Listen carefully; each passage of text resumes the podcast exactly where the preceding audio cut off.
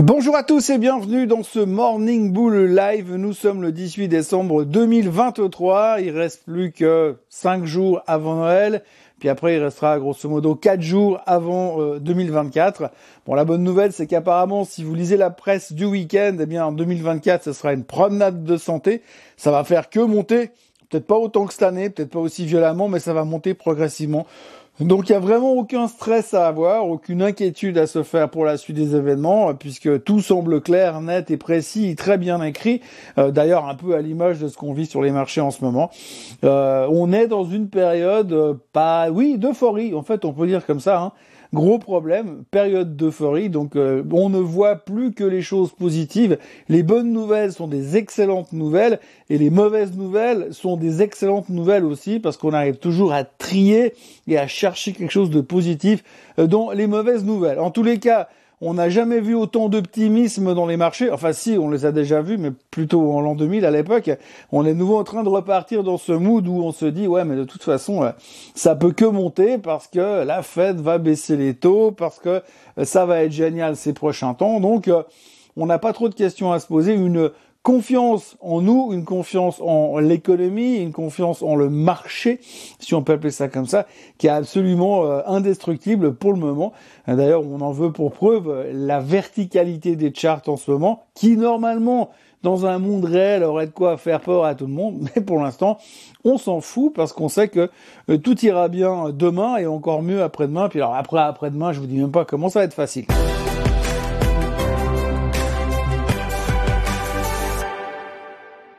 Donc oui, c'est lundi matin. Il n'y a pas des milliards de choses à se dire. Quand on regarde la fin de semaine qui a encore une fois terminé relativement bien euh, sur la plupart des marchés, quand on regarde où sont les charts aujourd'hui, euh, quand on voit que la France, l'Allemagne, les États-Unis, l'Inde sont au plus haut de tous les temps, eh bien, euh, on ne se pose pas de questions. Après, quand on regarde la photo derrière, quand on regarde ce qui se passe au niveau des économies de chaque pays, euh, puisqu'on dit, enfin, on, on, disait à l'époque que finalement les bourses étaient le reflet des économies, là, on a bien compris que ça n'a plus rien à voir, parce que quand vous regardez l'état des économies en Allemagne ou en France ou aux États-Unis, il y a plein de problèmes. Et vraiment, on peut vous en sortir des dizaines de charts ou de, de données économiques qui montrent que ça va pas bien et qu'on va directement dans le mur à certains endroits. Mais pour l'instant, le marché s'en fout. Il a cette capacité de ne pas regarder ce genre de choses. Je prends un exemple, juste un seul exemple. Il y a un chiffre qui est sorti euh, ce week-end.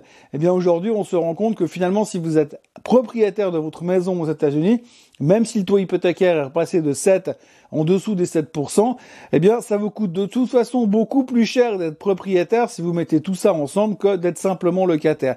Et ça, c'est historiquement très important pour les Américains parce que pour eux, c'est très important d'être propriétaire de sa maison. Mais si aujourd'hui, ça vous coûte 30 ou 40% plus cher d'être propriétaire que d'être locataire, ça risque de changer un petit peu les mentalités. Alors bien sûr, ça devrait pas durer puisqu'on sait bien sûr que les taux vont se péter la figure bientôt et ces prochaines, euh, ces prochains mois, parce que tout le monde en est archi convaincu. Il y a encore un article de Bank of America qui est sorti euh, euh, ce week-end où il disait que selon eux, il y aurait 152 baisses de taux autour de la planète l'année prochaine. Alors là, les gars, ils ont pris toutes les banques centrales du monde, même celles qu'on savait même pas qu'elles existaient, et ils ont dit bah eux, ils vont couper 3 fois de 25 basis points. Eux, ils vont couper 6 fois de 25 euh, basis points. Ils ont fait le calcul pour arriver à 152 baisses de taux en 2024. Il y a vraiment des gars qui savent pas quoi faire de leur week-end parce que là, à ce stade-là, ça devient vraiment du désespoir total parce que alors là, c'est pratiquement... Euh, je vais faire un truc. Mon but cette année, c'est de trouver 5 fois les chiffres de l'euro million. Ça, c'est l'objectif de l'année. Non, franchement, on est en train de marcher sur la tête. On n'a plus aucune idée d'où on va. Alors on cherche, on, prévoit des choses, des stratégies complètement délirantes. Enfin voilà, 152 baisses de taux d'intérêt pour l'année prochaine. Ça va nous aider à aller encore plus haut. Goldman Sachs a rehaussé son target sur le S&P 500 à 5100 pour 2024. Bon, ça fait pas grand chose, hein. il reste pas beaucoup à faire. Hein. Si on finit l'année à 4007, 4008, 300 points sur 2024, ça va être très long 2024. Mais de toute façon, il n'y a pas d'inquiétude à avoir puisque c'est une année électorale, donc ça va être facile. Ça va faire que monter comme toutes les années électorales. Bref, ce qui m'épate ce matin, c'est vraiment ce côté hyper, hyper, hyper bullish. Il y a un truc qui m'a aussi frappé ce week-end, c'est qu'on a appris que globalement aujourd'hui, le niveau d'investissement pour les petits investisseurs les non professionnels, eh bien, euh, était au plus haut depuis bien, bien, bien longtemps. Et, la dernière fois que c'était aussi haut, c'était plutôt autour de l'an 2000. Bon, on sait comment ça s'est terminé, mais l'un dans l'autre aujourd'hui, eh bien tout le monde est en train de rentrer dans le marché en disant bah oui, c'est le moyen de faire beaucoup d'argent puisque les marchés n'arrêteront plus jamais de monter. Alors c'est ça qui est assez intéressant, c'est que quand vous voyez de nouveau ces, ces charts, encore une fois, je prends rien que l'exemple du Dow Jones, par exemple. Regardez le Dow Jones. Le Dow Jones qui est juste vertical depuis euh, début du mois de novembre. 15% de hausse sur le Dow Jones depuis le mois de novembre. C'est juste complètement incroyable. Et quand vous vous dites que ce genre de chart monte verticalement, on a quand même de la peine à croire qu'ils peuvent encore aligner euh, quasiment 12 mois de hausse sans jamais faiblir. Un jour ou l'autre, il y aura une faiblesse. Mais pour l'instant, on s'en moque et tout le monde est en train de rentrer dans le marché. Et en même temps, ce qui est, ce qui est assez intéressant, c'est quand vous regardez les court-termistes, les professionnels, les traders, les hedge funds sont tous short. Oui, on a vu ça après euh, la, la, réunion du FOMC meeting le jour. Les hedge funds étaient globalement short pour jouer justement ce que je vous disais déjà la semaine dernière, le côté tout est dans les prix.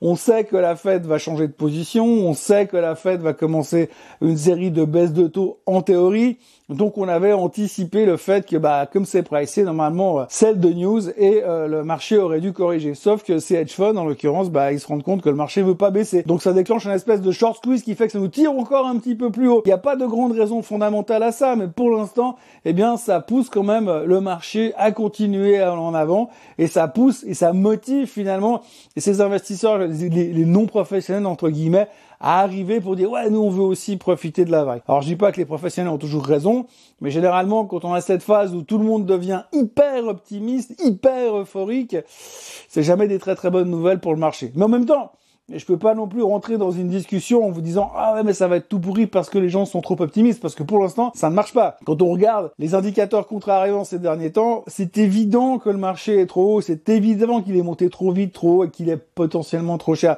Mais pour l'instant, on ne veut rien savoir. Alors il faut pas non plus euh, essayer de faire autrement, c'est juste la réalité des faits, c'est pas forcément très logique et très rationnel. À un moment ou à un autre, on doit avoir une forme de prise de conscience et revenir à quelque chose d'à peu près plus normal, on va dire.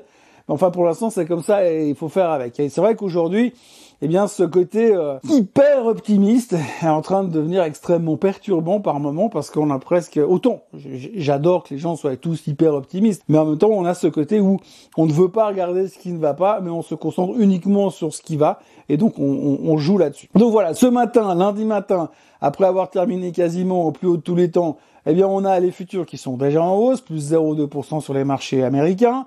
Euh, le Nasdaq, attention quand même, parce que quand on regarde le chart, il y a quand même quelque chose qui ressemble à un double top. Que se passerait-il si tout d'un coup les gens se disent ouais bah avant Noël je vais prendre un peu les profits sur les Magnificent Seven, juste les Magnificent Seven, ça pourrait être rigolo pour le Nasdaq. Donc il faudra quand même surveiller ça, même si aujourd'hui on n'a plus grand chose à attendre parce que comme je vous le disais il reste 5 jours. Vendredi il y aura le PCE ce serait méga surprenant que le PCA aux États-Unis dise l'inverse du CPI la semaine dernière, parce qu'il bouge plus ou moins dans le même sens. Aujourd'hui, il y aura le CPI en Europe. On va certainement être surpris parce que c'est génial. L'inflation baisse aussi en Europe. Oui, enfin, il a baissé en Allemagne, elle a baissé en France, elle a baissé en Espagne.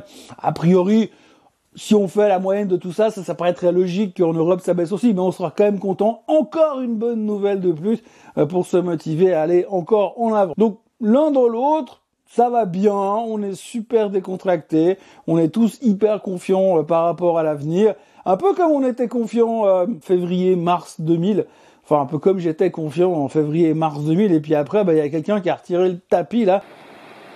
Oh, there he goes. Oh, oh, oh, oh, oh, oh. Et puis bah, pouf, pouf, on a basculé. Enfin, pour l'instant, on va pas euh, comment dire, euh, peindre le diable sur la muraille. Mais voilà, les marchés sont hyper euphoriques. Quand vous regardez les news ce matin, il n'y a pas grand-chose, mais on voit vraiment qu'on cherche le côté positif. Hum, et puis, il n'y a pas de gros mouvements à prévoir pour le moment euh, sur les marchés. On notera quand même en Chine euh, qu'il y a une boîte qui s'appelle SenseTime, qui est le leader de l'intelligence artificielle en Chine. Eh bien, son patron, le fondateur, est décédé ce week-end. Le titre perd 20%. Il a déjà perdu 50% depuis les plus hauts ces derniers temps. Donc, un peu de tension dans l'intelligence artificielle. On espère simplement que c'est pas la boîte elle-même qui a exécuté le patron parce que sinon on serait dans un film de science-fiction. Néanmoins, pression vendeuse de ce côté-là. Euh, Biden qui a eu un accident euh, cette nuit puisque euh, alors, alors qu'il était en campagne dans le Delaware, il y a un mec qui est rentré dans son cortège de voitures blindées. Mais rassurez-vous, monsieur Biden va bien aussi des campagnes électorales à droite à gauche, des messages vidéo de Monsieur Biden qui dit bravo Donald parce que il se rappelle qu'il y a quatre ans, enfin il se rappelle, on lui a dit qu'il y a trois ans en arrière, Donald Trump avait dit que si Biden était élu, eh bien le marché allait se péter la gueule. Donc il dit bravo Donald pour tes prévisions boursières. Bon, ça c'est un peu facile après, on est toujours plus intelligent après, comme souvent dans les marchés boursiers. Peu de grandes, grandes nouvelles économico, euh, stock marketo, euh, euh, financières. Mais par contre, euh, cette espèce de sentiment de sérénité euh, qui est assez impressionnant parce que euh, franchement, quand on voit la semaine qu'on vient de vivre, quand on fait le bilan de tout ce qui s'est dit et tout ce qui s'est fait la semaine dernière, on pourrait imaginer peut-être que bah, les gens se disent bon bah tranquille, là, il reste quelques jours, on va y aller tranquille. Non, mais non, ça continue à aller relativement bien. on est relativement confiant. On notera encore une chose, c'est qu'au Japon, on attend euh, la Banque du Japon demain et la Banque du Japon demain devrait donner son sentiment par rapport par rapport à la suite de leurs intentions sur les taux d'intérêt. Alors pour l'instant, euh, la Banque du Japon a toujours une euh, politique monétaire extrêmement accommodante et donc on attend demain qu'ils tournent la veste et puis qu'ils part. Ils vont pas tourner la veste demain selon les experts, mais ils devraient commencer à préparer le marché, à leur dire attention, quelque part autour du printemps, on pourrait commencer à changer notre politique euh, de dovish à hawkish. Hein. Nous en Occident, ça fait des mois qu'on prie pour que les banquiers centraux deviennent dovish et eux c'est l'inverse. Ils attendent simplement que les banquiers centraux deviennent hawkish. Chacun ses problèmes. Voilà, en gros, on commence une semaine où tout va bien. Et si on écoute les médias, si on écoute les marchés, tout devrait aller encore mieux.